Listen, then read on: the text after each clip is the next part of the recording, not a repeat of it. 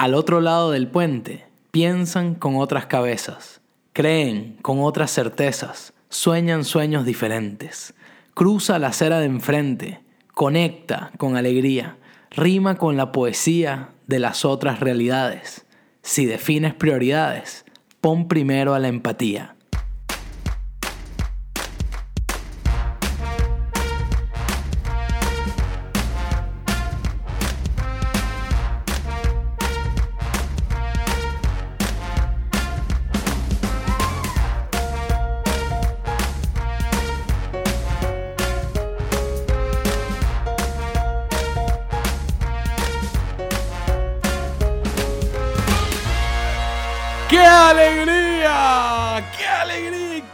Felicidad me da una vez más estar acá en otro episodio de Yo Soy Cheeser Podcast! Me sonrío además porque sé que el tema de hoy nos va a poder conectar a todos un poco más como humanos que somos. Y esa es la intención de este episodio. Y quiero introducir el tema de hoy con una situación que personalmente me conecta de una forma muy profunda con otras personas. Y es cuando alguien se está haciendo pupú, cuando alguien se está cagando, pues, y no tiene cómo resolverlo. Cuando yo me entero de eso, cuando yo veo que ya otra persona confesó que está pasando por esa situación, inmediatamente comienzo a sentir en mi propio cuerpo, comienzo a sudar frío, comienzo a, retorcerme yo también por esa otra persona. Eso es algo que en el cuerpo se siente, el cuerpo comienza a vibrar con eso de sufrimiento, con, conectando con esa sensación y ese, ese, sufrimiento por el que está pasando esa otra persona. Porque además uno pasó alguna vez por ahí y sabe lo, lo horrible, lo, lo difícil, lo horrible que se siente estar en un contexto así y no poder solucionarlo. Y, justamente el tema de hoy, que, ya, ya estamos hablando directamente de este concepto de empatía, de esta cualidad de la empatía, tiene que ver con eso, porque muchas veces cuando se habla sobre este tema, se, se, dice, bueno, sí, empatía es ponerse en el lugar del otro, ponerse en los zapatos del otro. Y yo quiero que nosotros de primera mano podamos reconocer que la empatía es mucho más profunda que esa definición, es poder realmente conectar y resonar emocionalmente con esa otra persona, con los sentimientos, los pensamientos, el sufrimiento en este caso de esa otra persona que está pasando por esa situación. Entonces el primer punto es reconocer esa diferencia entre, entre la, la cercanía ligera y la cercanía más profunda y esencial y genuina que puede haber en la conexión con otro. Es más, me, acuerdo ahorita de una, de, una estrategia. es medio maliciosa esta estrategia que les voy a contar, pero se las tengo que contar porque ya estamos acá abiertos, entregados, pues. Miren, yo cuando yo iba mucho a un club en Venezuela, en, Venezuela tiene unas playas hermosas, es una cosa de verdad de las cosas más lindas que hay en Venezuela, más allá de, todo lo que ya sabemos que está ocurriendo en, en nuestro querido país.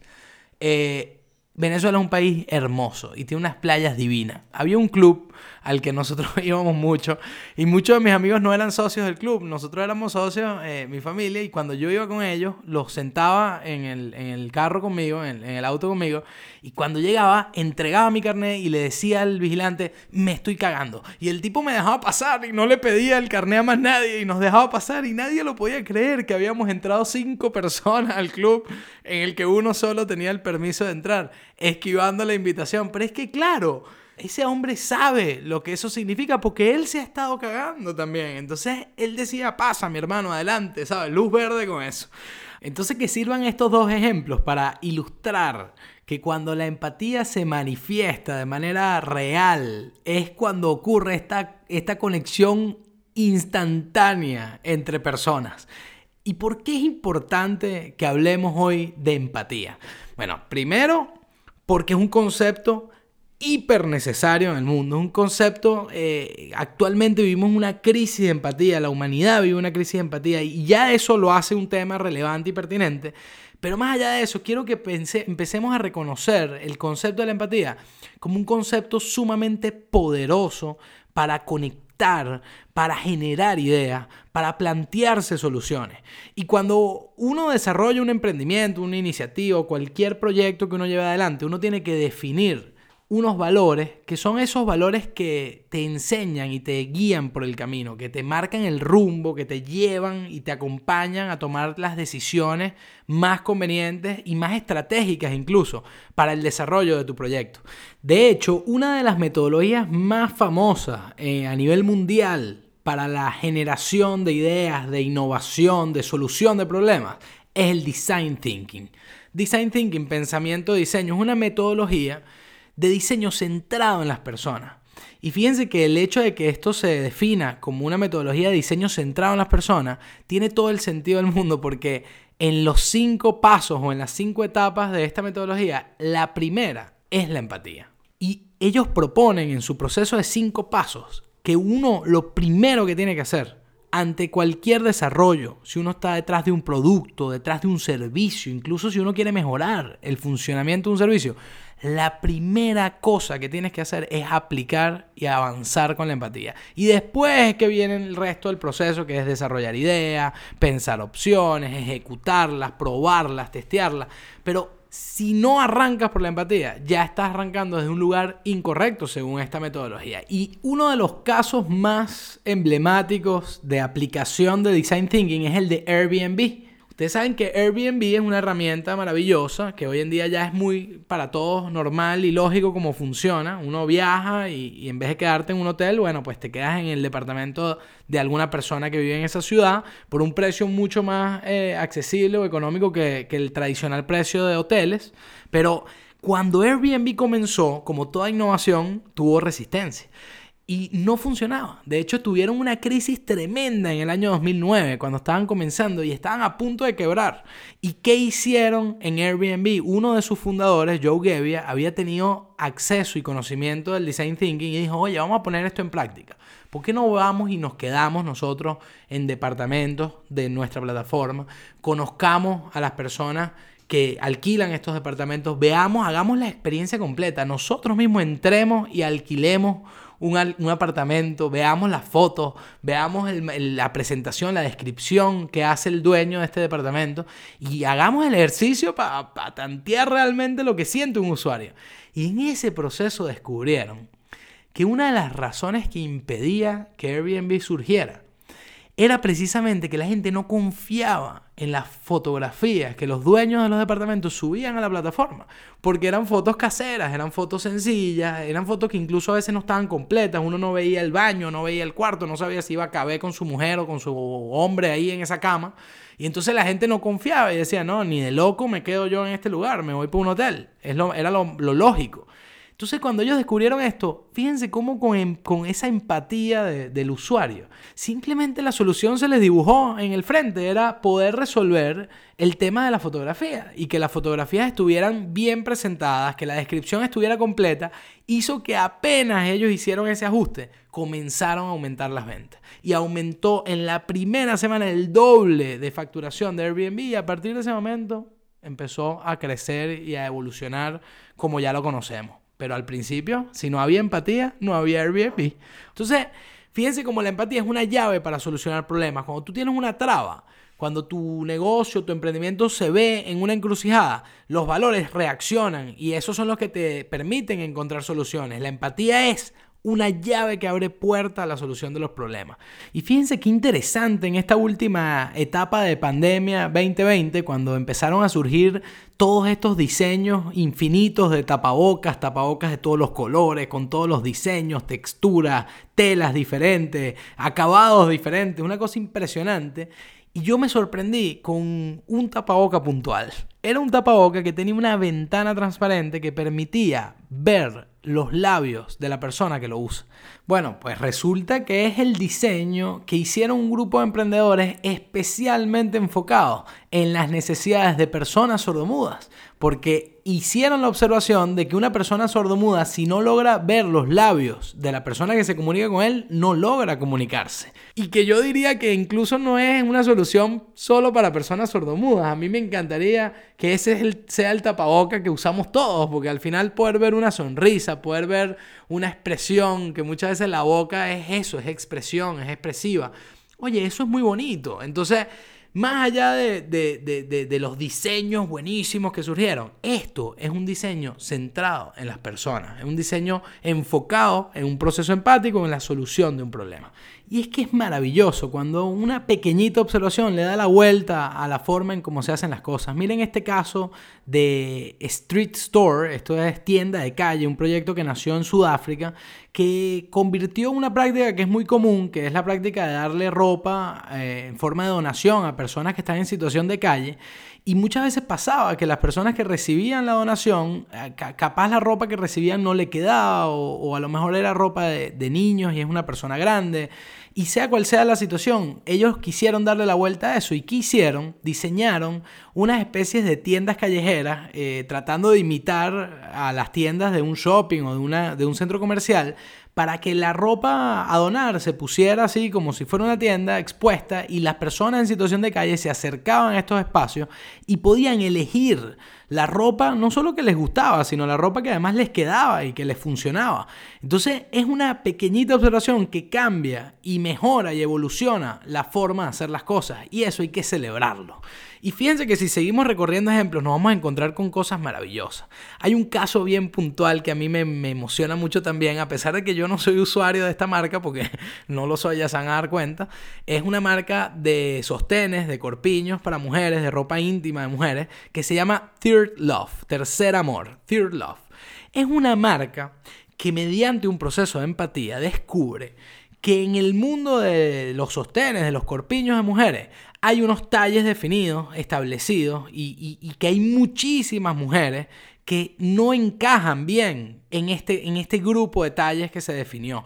Entonces, ¿qué hicieron? Diseñaron una marca de sostenes con más de 80 talles para mujeres. Más de 80 talles. Estamos hablando de una profundización tremenda en el grupo de talles de corpiños para mujeres. Y no es solo eso, cuando entras en su página web, descubre que tienen una sección que llamaron Fit Finder, que es el buscador del talle, en donde de una forma muy visual, muy gráfica y además con unas preguntas bien puntuales, acompañan y ayudan a las mujeres a descubrir cuál es realmente ese talle que ella necesita. Entonces vean cómo esta marca se abrió un espacio en un rubro que ya estaba establecido, que ya estaba definido, y a través de la empatía no solo pudieron innovar, sino que además conectan con un gran grupo de mujeres que seguro se va a identificar con esta solución que la marca está trayendo al mundo. Y vean qué curioso, además en el mismo rubro hay otra marca, ustedes dirán, oye Chiser, tú sí sabes de estas marcas, pero bueno, es casualmente porque estamos hablando de empatía, pues. Fíjense, hay una marca que se llama Primadonna que hicieron en la previa del lanzamiento de, una, de, una, de un producto de talles extra large. Hicieron un ejercicio en el que le propusieron a los hombres que trabajan en la empresa durante toda una jornada laboral llevar unos pesos sobre los hombros, pues que colgaban sobre el pecho para tratar de acercarlos a esa sensación que siente una mujer que usa talla extra large. Eh, durante todo el día. Y entonces los hombres al final del día se, quejaban del peso, que les dolía la espalda, que, que, era incomodísimo sentarse frente al escritorio. Entonces es genial porque de ninguna otra manera se hubiera podido acercar quizá un hombre a la realidad por la que atraviesa una usuaria real de los productos para los que trabajan. Entonces vean cómo cuando la creatividad también se combina con la empatía para generar este tipo, este tipo de ejercicios y promover pues, es una conciencia mayor en los, en los, equipos de trabajo eh, que están más alejados de esa realidad de los usuarios. Entonces, si a ti te gustó, si te saltó a la vista, si tú despertaste aquí conmigo y dices, Chiser, definitivamente la empatía no solo me seduce, sino que además la necesito, la quiero, la quiero usar, quiero acceder a la posibilidad de aplicarla en mi proyecto, en mi emprendimiento. ¿Qué me recomienda? Bueno, Chiser recomienda. Utiliza el mapa de la empatía del design thinking. Es una herramienta, búsquenlo en Google, pongan simplemente mapa empatía. Para que vean cómo le llueven los, ejemplos y las referencias del mapa de empatía y pónganlo en práctica. Es un mapa que además te va a permitir no solamente esa típica cosa de ponerte en el lugar del otro, no, acá te permite hacerte preguntas más, más interesantes, qué ve, qué piensa y qué siente, qué oye, cuáles son los esfuerzos, los miedos, las frustraciones, los obstáculos, cuáles son los deseos eh, de esas personas que están allá atrás. Otra cosa que te recomiendo es que vayas en búsqueda de esos usuarios. Anda a conocerlos, visítalos, conoce personas del grupo al que va a dirigir a tu iniciativa. ¿Qué te dice esa persona? Entrevístalos, grábalos, grábalos y escúchalos. Pídeles testimonio, pídeles ejemplos, pídeles problemas a los que se enfrentan. Saca toda la información real que hay detrás de esas personas para que tú puedas además construir con eso un mejor producto, un mejor eh, eh, servicio para esas personas. Y por último, tratemos de ser coherentes y, medir bien la temperatura que hay en el ambiente social para poder ser oportunos con los mensajes, los productos, las comunicaciones que enviamos. Oye, tratemos de medir en qué contexto está la gente para saber entrar por el lugar correcto y no caer como unos inoportunos de la forma que, que bueno, que la gente lo que le genera es rechazo. Así que bueno, miren qué alegría me ha dado hacer este recorrido explosivo por el mundo de la empatía. Quiero que ustedes reconozcan este valor una posibilidad muy grande, un potencial muy grande de incorporarlo en tu ADN, incorporarlo en tu forma de hacer las cosas, en tu forma de actuar. Y que cuando vayas a lanzar algo nuevo, entonces antes de lanzar algo nuevo, actives y practiques la empatía. Hay algo muy, muy, muy poderoso que quiero decir sobre esto leí, tiene que ver con la psicología, que todos los seres humanos nacemos con esa capacidad de ser empáticos de forma innata. Es decir, ya venimos con ese chip incorporado. Pero resulta que si uno no lo practica o no lo desarrolla, no ocurre. De hecho, dense cuenta, uno suele ser mucho más empático con personas parecidas o con grupos de personas parecidos al contexto de uno. Y cuando te conectas con personas distintas, con otras ideas, otros pensamientos, otras realidades, cuesta mucho más a veces eh, llegar a definir realmente una relación empática. Entonces, abramos los ojos de que si no practicamos y no desarrollamos y no nos obligamos a activar la empatía, muchas veces no se va a manifestar. Y ahí estamos perdiendo una gran oportunidad, no solo de ser mejores humanos, sino de traer eh, mejores iniciativas, mejores marcas, mejores productos, mejores servicios a este mundo. Que eso es lo que necesitamos. ¡Ay, qué belleza hablar de este tema maravilloso! Me encanta que le abra los ojos la empatía, que le sirva, que le guste y que lo usen para desarrollar sus emprendimientos y sus proyectos. Esto ha sido por hoy. Yo soy Cheezer Podcast, una vez más, un valor, un concepto y yo feliz de recibirlos acá, como siempre esperándolos. Obviamente, la semana que viene ya saben que toda la semana un bombazo, toda la semana un concepto, toda la semana es la energía, la fuerza y esta música maravillosa con la que nos vamos a despedir de este cuarto episodio de Yo Soy Cheezer Podcast. Gracias a todos y a todas por estar ahí Gracias por existir. Un abrazo grande.